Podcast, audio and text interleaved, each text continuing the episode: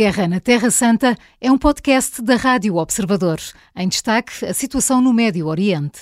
Professora Lívia Franco Hamas propõe um plano de cessar-fogo de três fases, de 45 dias cada, mas uh, o grupo islâmico continua a insistir no fim do conflito, na reconstrução de Gaza e na libertação de prisioneiros palestinianos, mesmo depois de ontem termos ficado a saber uh, que pelo menos um quinto dos reféns presos em Gaza morreu. Uh, professora, há margem por parte de Israel para aceitar estas exigências?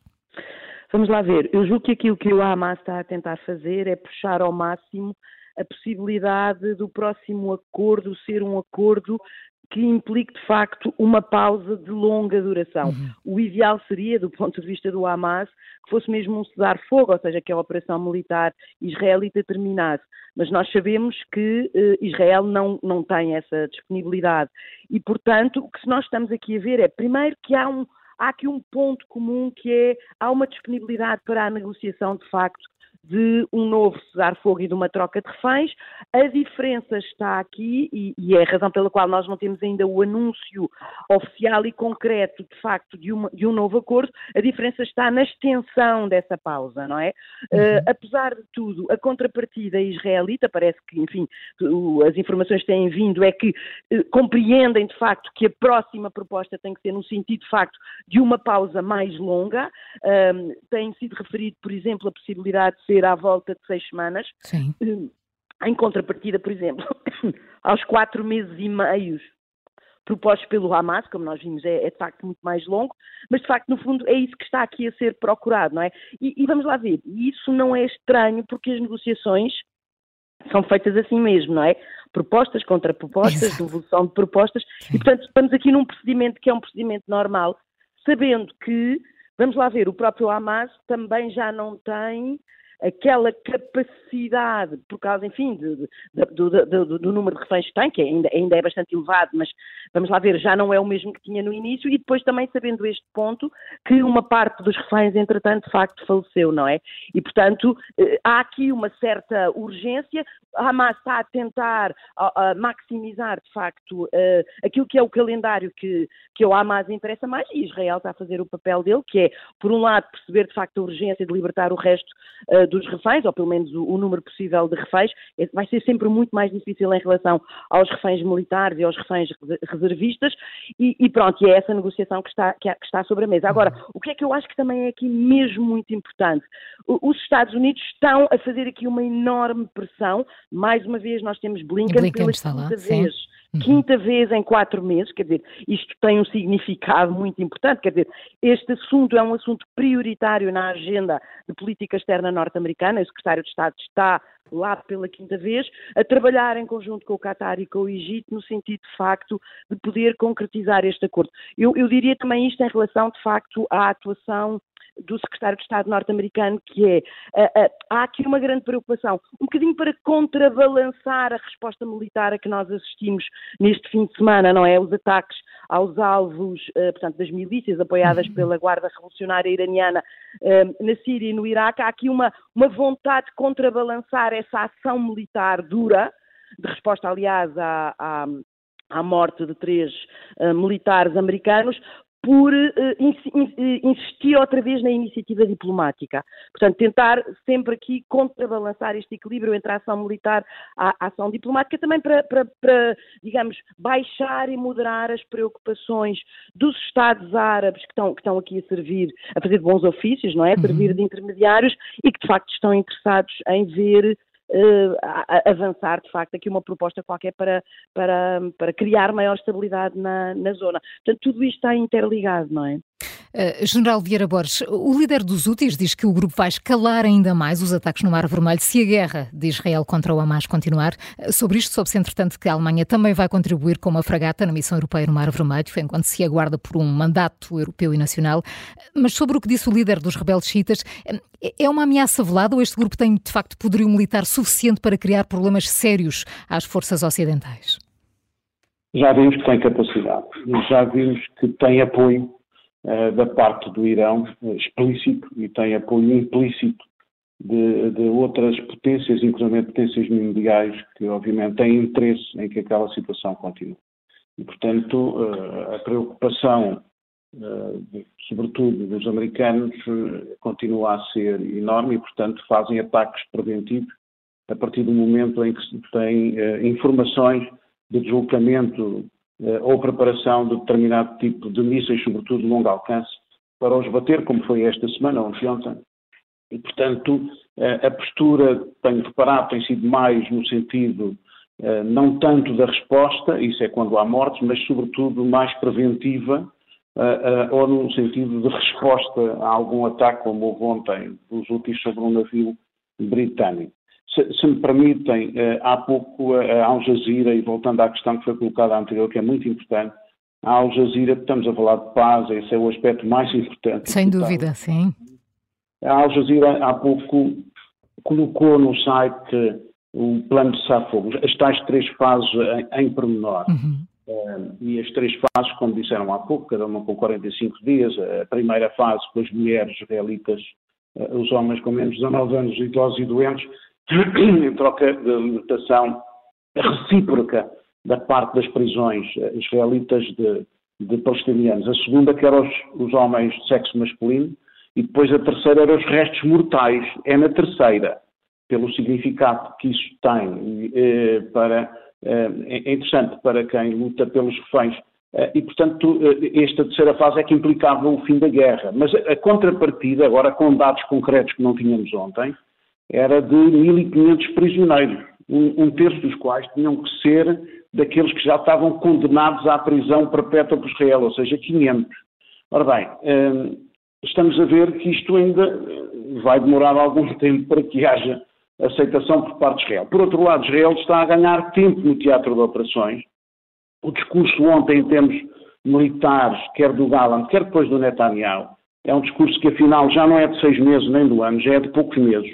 Portanto, a preocupação que está a ter agora, não só das Nações Unidas, mas toda a comunidade internacional, é exatamente desta fase militar em que eh, há uma grande concentração em Rafah, até cerca de 1,4 milhões de pessoas, o que implica que uma invasão terrestre na cidade eh, eh, tenha efeitos colaterais muito elevados. Portanto, Israel tem que saber, ou tem que trabalhar no sentido de não agravar ainda mais a situação nesta fase militar, porque, caso contrário, respondendo agora à sua questão, eh, obviamente que os proxies continuarão ou, acelerarão digamos, a sua, os seus ataques, não só aos americanos, mas aos aliados, criando uma grande instabilidade na região.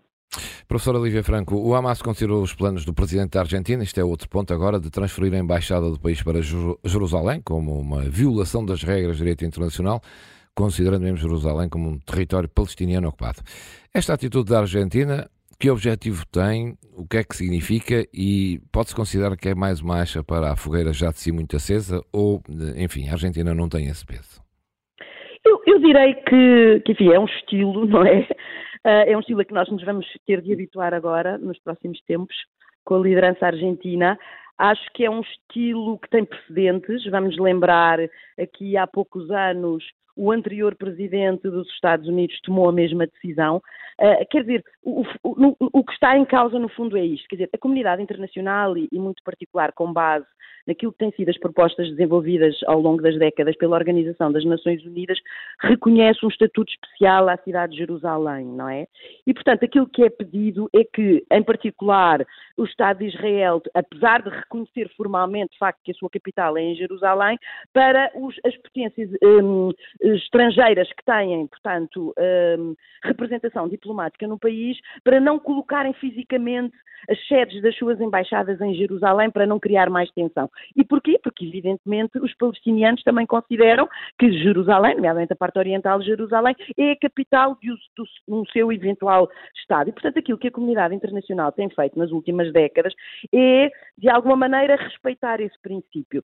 Ah, há alguns anos atrás, ah, ah, de facto, uma das decisões que foi tomadas pelo então presidente Trump foi precisamente mandar construir fisicamente um, um edifício para fazer a transferência da embaixada uh, dos Estados Unidos para Jerusalém.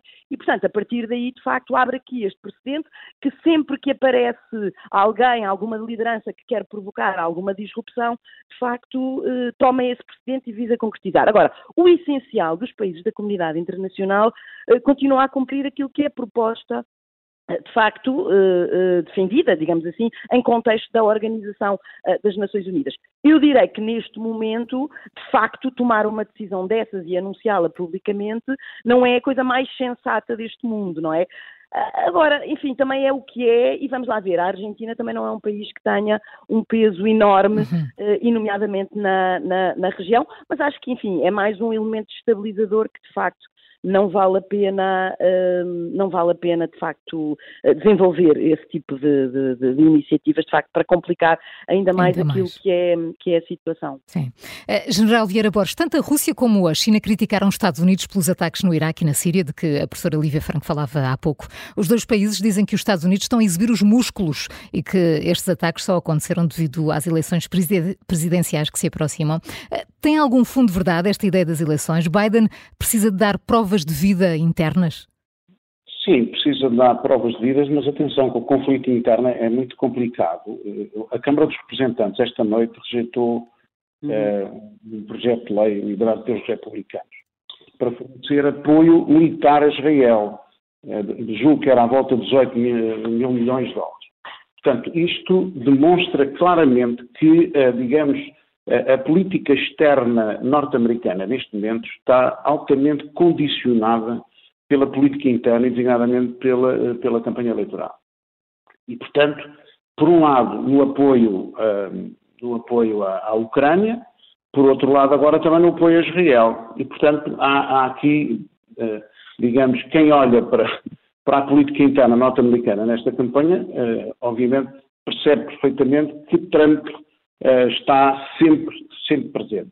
Uh, independentemente de haver no Partido Democrata e no Partido Republicano, obviamente, decisões relativamente a decisões. Uh, agora, a questão relativamente a, a estes ataques à Síria e ao Iraque, a resposta tinha que ser aquela. Da parte da China e da parte da Rússia, obviamente que era a resposta, e nós temos sempre que ter a noção que essa é, digamos, o grande conflito é exatamente entre os Estados Unidos e os aliados que defendem a democracia e o Estado de Direito e eh, eh, a Rússia e a China que defende, obviamente, uma nova era em que não haja essa hegemonia da parte dos Estados Unidos da América e, obviamente, que este conflito é um conflito que lhes interessa, porque, obviamente, o Irão os apoia e, e todos os países árabes serão naturalmente arrastados, sejam xiitas ou sunitas, no sentido daquele tal sul global, já para não falar da África, até parte da América Latina. E, portanto, esta é uma oportunidade de chamar a si, digamos, esse sul global, porque obviamente que a situação de Israel incomoda os próprios Estados Unidos, muito mais o Partido Democrata, como vemos na sequência daquilo que aconteceu esta noite na Câmara dos Representantes. A Guerra na Terra Santa é um podcast da Rádio Observador. Vai para o ar de segunda a sexta, depois do noticiário das nove e meia da manhã e tem nova edição depois da síntese das quatro e meia da tarde. Está sempre disponível em podcast. Eu sou a Maria João Simões.